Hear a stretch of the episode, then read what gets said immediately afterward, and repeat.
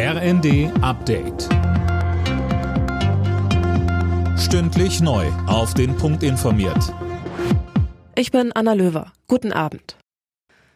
Der nächste Warnstreik im öffentlichen Dienst hat viele Kitas und Horte lahmgelegt. Laut der Gewerkschaft Verdi legten rund 70.000 Beschäftigte im Sozial- und Erziehungsdienst die Arbeit nieder. Mehr von Daniel Stuckenberg. Demnach gab es in etwa 50 Städten Kundgebungen und andere Aktionen.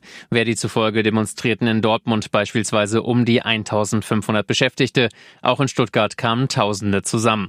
Die Tarifverhandlungen im öffentlichen Dienst sind nach wie vor festgefahren. In der letzten Runde hatte die Arbeitgeberseite ein Angebot vorgelegt. Das wurde allerdings von den Gewerkschaften zurückgewiesen. Sie sprachen von einer Mogelpackung. Im Zuge der Ermittlungen zur Sprengung der Nord Stream Pipelines werden immer mehr Details bekannt. So hat die Bundesanwaltschaft bereits im Januar ein Schiff durchsuchen lassen, das eine Rolle beim Transport der Sprengsätze gespielt haben soll. Wer hinter dem Anschlag steckt, ist nach wie vor unklar. Laut Medienberichten soll die Spur in die Ukraine führen.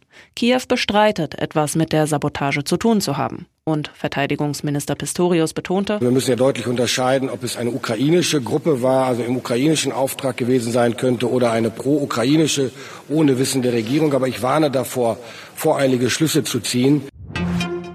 Die EU hat der Ukraine mehr Munition in Aussicht gestellt. Woher die aber kommen soll, ist unklar. Bei ihrem Treffen in Stockholm haben sich die Verteidigungsminister nicht auf eine gemeinsame Lieferung geeinigt. Es gibt noch eine Reihe offener Fragen, sagte der EU-Außenbeauftragte Borrell. Der Klimawandel macht sich in der Antarktis weiter bemerkbar. Das Meereis schmilzt rasend schnell. Laut Polarforschern gibt es dort so wenig Eis wie noch nie seit Beginn der Messungen vor 40 Jahren. Mittelfristig droht dadurch auch der Meeresspiegel weiter zu steigen. Alle Nachrichten auf rnd.de